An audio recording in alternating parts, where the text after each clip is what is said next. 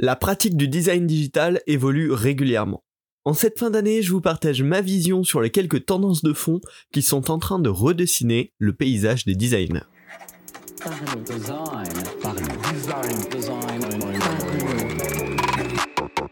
La saison 5 de Parlons Design est sponsorisée par Theory, le site des product design. Salut, c'est Romain Pachna, bienvenue dans un nouvel épisode de Parlons Design pour cette fin d'année un petit peu plus tranquille, un petit peu plus réflexion, vision, en tout cas sur ce que moi j'ai perçu du monde du design ces dernières semaines, ces derniers mois et de ce qui va probablement continuer de manière plus importante en 2022. Euh, je vous ai préparé un petit peu trois sujets, trois réflexions sur vraiment les tendances de fond euh, dans le design d'interface. Donc que ce soit un petit peu au niveau métier, au niveau direction euh, du, design en tant que tel. Euh, alors c'est un petit peu large hein, comme sujet, mais l'idée c'était vraiment comme ça de discuter de grandes idées, de en tout cas grands potentiels changements, tendances de fond qui arrivent, qui sont en cours et qui pourraient potentiellement vous intéresser. Bien sûr, dans ce podcast, vos avis et vos idées euh, m'intéressent beaucoup et sont les bienvenus. Hein. Le but, c'est vraiment de confronter comme ça des points de vue, de vous donner le mien et puis derrière, en retour, si possible, de recevoir le vôtre. Donc, n'hésitez pas sur Twitter, sur LinkedIn, c'est en description du podcast. Euh, bah, n'hésitez pas à venir me contacter et à, me donner votre avis suite à cet épisode. Alors la première tendance euh, que, je voulais vous dépeindre et, et laquelle je voulais qu'on discute, c'est celle euh, de, la séparation progressive de plus en plus marquée du design en deux branches. On a eu euh, des tonnes et des tonnes de noms de métiers dans le design. Ça a évolué euh, en passant au début de webmaster, puis web designer, puis UX, UI designer, avec plein de variantes, interaction designer, etc., etc. Il y a vraiment des tonnes deux mots pour euh, désigner les métiers de design dans le numérique. Et en fait en fonction des entreprises ben, certains vont venir se regrouper s'entrechoquer. C'est très c'est très vaste c'est très varié c'est très imprécis euh, en général ces mots là parce que l'usage en fait varie beaucoup euh, de, de période en période de lieu en lieu d'entreprise en entreprise. Mais finalement après ce long méandre j'ai l'impression qu'il y a vraiment deux branches qui commencent à se séparer de manière euh, un petit peu plus structuré, un petit peu plus logique. Pour moi, le design commence vraiment à se séparer entre la partie graphique, euh, vraiment les designers graphiques, et les designers plutôt produits. Euh, dans l'idée de d'avoir vraiment le côté pensée créative, pensée de différenciation, on va faire du design pour que il y ait une expérience unique, pour qu'il y ait une, cohérence visuelle, pour qu'il y ait une identité graphique qui se démarque, ce que j'appellerais plutôt le, le, design graphique et derrière euh, plutôt le côté pensée systémique, productiviste de comment on atteint un objectif spécifique à travers euh, une interface, un produit, et donc ce qui serait bien sûr le product design. Alors pourquoi je vous dis ça? Euh, Parce que globalement, dans les offres de métier, dans la manière dont on commence à le nommer, ça commence à être de plus en plus clair, de plus en plus marqué. Euh, c'est ces deux façons de designer, et même au sein des équipes de design, en fait, c'est ce qui se voit de plus en plus. Euh, notamment bah, bien sûr dans toutes les startups et même entreprises un petit peu plus grosses, on sépare maintenant beaucoup la brand design qui est plutôt du coup cet aspect euh, graphique, visuel, d'identité, de démarcation et la partie produit product design au global qui va être vraiment bah, comment on conçoit un produit qui aide les utilisateurs à répondre à leurs besoins, qui derrière convertit, qui derrière va permettre à l'entreprise de tourner, etc. Et euh, dans, dans plein d'aspects, c'est ces deux aspects qui justement commencent à se démarquer. on oublie un petit peu la différence de toutes les variantes de noms de designers qu'on peut avoir à l'intérieur, mais ça fait deux grosses catégories. Et en plus, à cela vient s'ajouter une nouvelle problématique qui est un petit peu au cœur des deux, c'est la question du mouvement.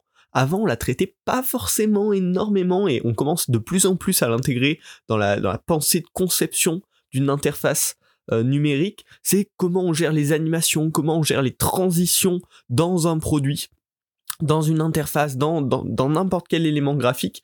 Et en fait, ce, petit élément qui vient s'ajouter euh, vient euh, lier à la fois ces deux aspects-là et en même temps les séparer énormément parce que du coup on construit plus un produit uniquement avec des écrans différenciés mais vraiment qui est un ensemble qui va qui va être cohérent qui va bien s'enchaîner et du coup ça ça vient pour moi euh, encore plus faire la séparation entre le côté créatif visuel et le côté produit qui fonctionne, qui s'assemble bien, qui est un ensemble, qui est un unique produit qui, qui, qui répond à un besoin. Voilà, c'était une première tendance qui me semble assez intéressante. Euh, pour le coup, moi, je me retrouvais plutôt dans, la partie produit de, par mon expérience et de par les, choses qui m'intéressent. Euh, mais c'est très personnel. Euh, et je sais pas, est-ce que c'est une tendance dans laquelle, enfin, que, vous reconnaissez, qui, vous semble tangible, et est-ce que ça, vous semble être positif? Pour moi, ça me semble être assez, assez, assez bien en fait, hein, d'avoir enfin une vraie démarcation autre que par les noms de postes qui finalement sont, très changeants et d'avoir vraiment un petit peu des branches qui se séparent en restant bien sûr hyper proches, hyper parallèles, hein, euh, mais de savoir que globalement, si on veut s'orienter dans le design, il y a deux grands sujets euh, sur lesquels on, peut, on peut s'intéresser principalement. Voilà. On a fini avec cette, euh, cette première petite réflexion.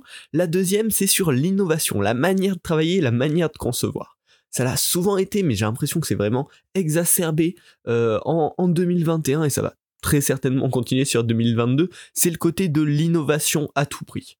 Euh, depuis là plus de 10 ans, depuis l'arrivée des smartphones, il y a eu beaucoup beaucoup euh, de nouveaux produits numériques qui ont beaucoup changé la, la, vie de chacun, mais en fait souvent ça a été transposer un besoin du monde physique dans le monde numérique. Euh, que ce soit bah, les réseaux sociaux, c'est exactement ça, la musique, on n'a plus de CD, on peut y accéder directement à distance. tout plein de services, en fait, on a transposé un besoin du physique dans le besoin, dans, dans le cadre numérique. Et en fait, en cette année, j'ai l'impression qu'il y a vraiment le côté, bah, on, on bloque un petit peu là-dessus et on va essayer à tout prix d'innover, de créer des choses nouveaux, de les réimplémenter partout, de l'utiliser à toutes les sauces. Euh, ça a été le cas déjà en début d'année avec Clubhouse, mais même c'était peut-être l'année dernière, je me rappelle même plus.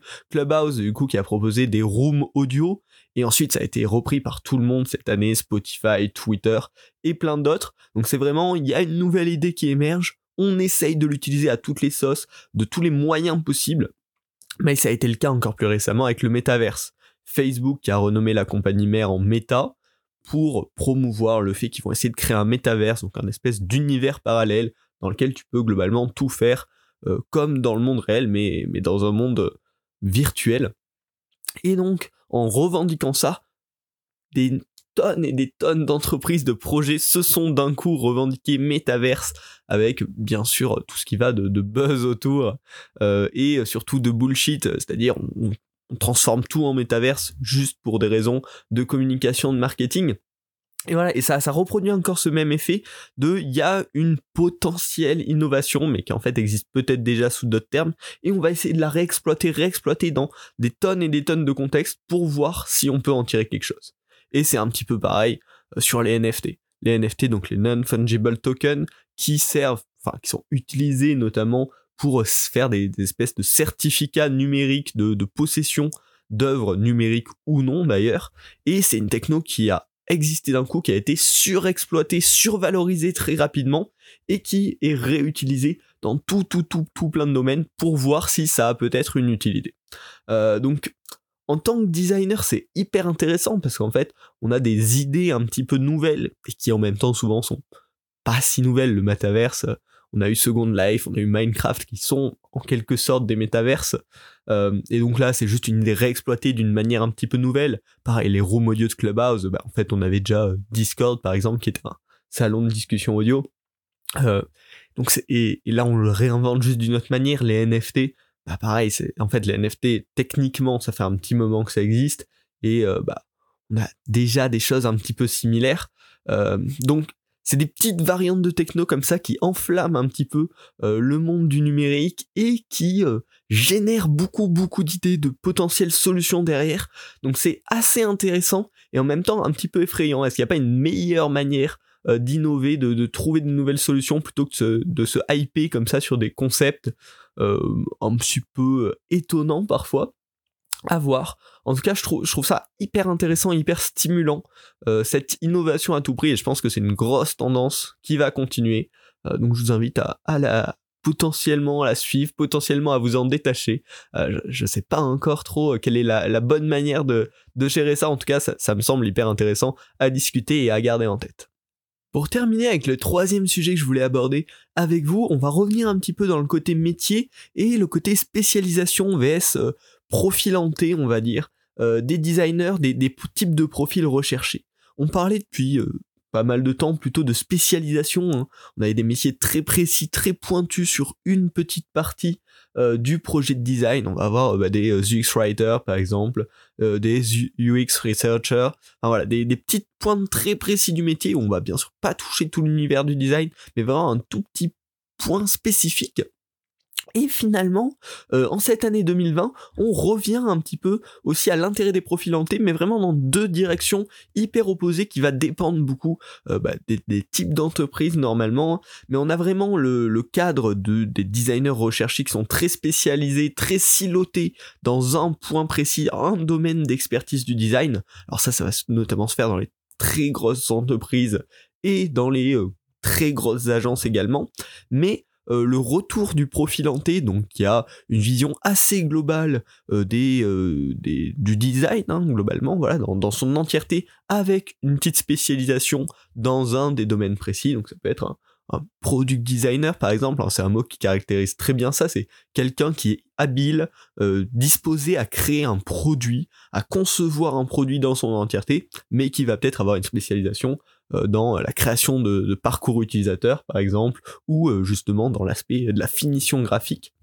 Ah, mais ça va être des profils très larges avec une petite euh, compétence qui ressort spécifiquement, c'est ça qu'on appelle les profils hantés, et en fait ce profil qui était souvent pas forcément valorisé, pas forcément euh, bien mis en valeur, commence de plus en plus à être recherché et à être vraiment valorisé, et plus que dans les startups, hein, ce qui était le cas avant, mais également dans les moyennes entreprises, dans les agences de taille euh, petite ou moyenne également ce profil large, euh, multi-compétences est de plus en plus recherché et ça semble hyper intéressant. Et en fait, même un petit peu dans les grosses entreprises, on le voit, bah, voilà, avec ce que je vous disais, le mot de product designer en fait qui caractérise exactement euh, ce, ce, profil de designer avec une vision un peu large qui s'étend même parfois un petit peu sur le développement, un petit peu sur le marketing, qui comprend vraiment ce qui se passe autour de lui, autour des aspects de design qui vient s'opposer aux profils très spécialisés qui vont être vraiment sur une petite partie euh, du, projet de design, mais qui est toujours recherché hein, comme profil. En tout cas, les deux commencent à être acceptés, à être recherchés dans des domaines différents. Donc ne vous restreignez pas à être hyper spécialisé, hyper siloté sur, euh, un, domaine en particulier. Si vous, ce qui vous plaît, c'est justement d'avoir une vision large. Aujourd'hui, c'est aussi des profils recherchés et qui semble être de plus en plus recherché, donc ne vous restreignez pas. C'est un petit peu le, mot final de ce podcast. En tout cas, moi, je vous avoue que ça m'arrange. Je serais plutôt sur, euh, sur la recherche de, quelque chose de, de pluricompétence, d'un petit peu large. C'est ce qui m'intéresse beaucoup et vous le voyez probablement à travers ce podcast. Hein. toucher un petit peu à tout, découvrir plein de domaines. Voilà. En tout cas, c'était des petites idées, des petites réflexions en vrac euh, que je voulais vous partager pour bien finir cette année 2021 et euh, surtout bien commencer cette année 2022. Comme je vous l'ai dit en début de podcast, j'attends vos avis, vos retours, vos idées euh, sur Twitter et sur LinkedIn en réaction à ce podcast. Hein. ça me fait toujours plaisir d'avoir vos retours. C'est vraiment un régal, c'est hyper motivant pour continuer le podcast. Et puis si en plus vous pouvez me donner vos avis sur, une de ces trois euh, problématiques, réflexions, on va dire, bah, ce serait super intéressant et ça pourrait peut-être donner lieu à, à de futurs épisodes un petit peu plus en détail sur un de ces sujets. N'hésitez pas à vous abonner à Parlons Design pour suivre bien sûr le podcast sur l'année 2022 et je vous souhaite bien sûr de très bonnes fêtes de fin d'année. Salut